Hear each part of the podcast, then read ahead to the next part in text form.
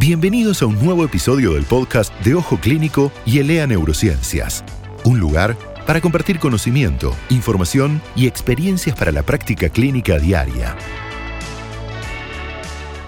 Hola, soy Cecilia Serrano, médica neuróloga, doctora en psicología cognitiva con orientación en neurociencia cognitiva aplicada. Soy investigadora independiente de la carrera de investigador clínico del gobierno de la ciudad de Buenos Aires y trabajo en el Laboratorio de Memoria de Equilibrio y en el Hospital César Milstein. También trabajo como miembro del Comité Científico de ALMA, de la Asociación de Lucha contra el Mal de Alzheimer. Hoy les voy a hablar sobre cómo determinar si un paciente tiene problemas cognitivos. Es una pregunta muy frecuente. Más del 70% de las personas mayores de 60 años refieren que su cognición, ya sea su memoria, su atención, el lenguaje o las funciones ejecutivas ha cambiado en los últimos años, ya no es más la de antes. Sin embargo, solo una pequeña proporción puede ser el inicio de una enfermedad de Alzheimer. Por ende, resulta importante distinguir en la práctica dos situaciones.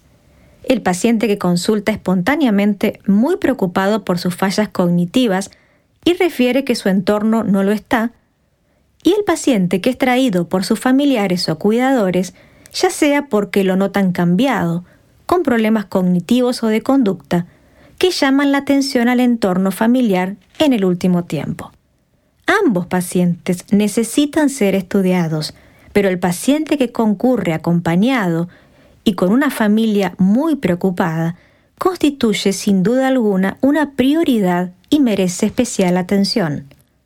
Entonces, ¿Cuáles son esos signos o síntomas de alerta de deterioro cognitivo?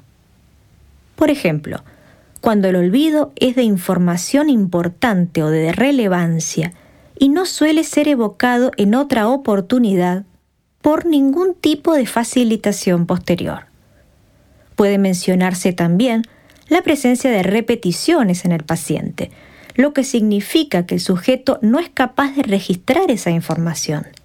Puede suceder para la memoria episódica del día a día o también para la memoria semántica, por ejemplo, para evocar palabras. Ante esta situación, el paciente suele minimizar lo sucedido, mientras que el familiar relata un problema de mayor magnitud, fenómeno conocido como anosognosia. Esto ya no forma parte de un envejecimiento normal, sino de un deterioro cognitivo. Si estamos ante la sospecha de un paciente con deterioro cognitivo, entonces debemos interrogar si vive solo, si vive acompañado, si cuenta con un sistema de apoyo o de red, y si el deterioro cognitivo impacta o no sus actividades instrumentales de la vida diaria, por ejemplo, el manejo del dinero, las compras, los viajes, la toma de remedios o las actividades básicas de la vida diaria. En este caso, estamos en presencia de un deterioro cognitivo con impacto funcional y es lo que constituye un síndrome demencial. De lo contrario, podríamos estar en presencia de un cuadro denominado deterioro cognitivo leve. Las guías nacionales e internacionales recomiendan el uso de test cognitivos breves en la detección de pacientes con sospecha de trastornos cognitivos. Las baterías breves como el Mini Mental nos permiten una primera aproximación, rápida y sencilla, pero son poco sensibles para la detección de estadios tempranos como deterioro cognitivo leve, a diferencia del test del reloj o el test MOCA. Siempre que se utilicen baterías, Recuerden que es preferible usar versiones estandarizadas locales en nuestro país. La evaluación neuropsicológica extensa es el gold estándar, es central para el diagnóstico y el manejo de deterioro cognitivo leve y de demencias. Permite caracterizar el perfil cognitivo, definir el estatus cognitivo del sujeto y contar con una evaluación objetiva que pueda ser usada después para un control evolutivo.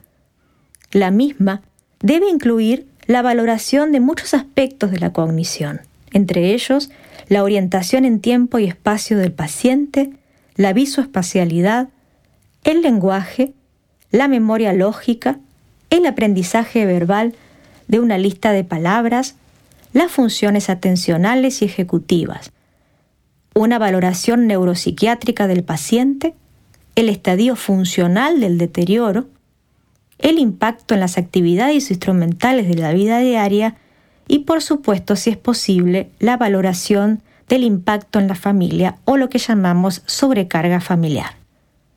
Los pacientes, además de un estudio cognitivo, como todos sabemos, deben contar con un laboratorio de screening para trastornos cognitivos para descartar una patología potencialmente reversible y al menos una neuroimagen estructural, tomografía o resonancia magnética.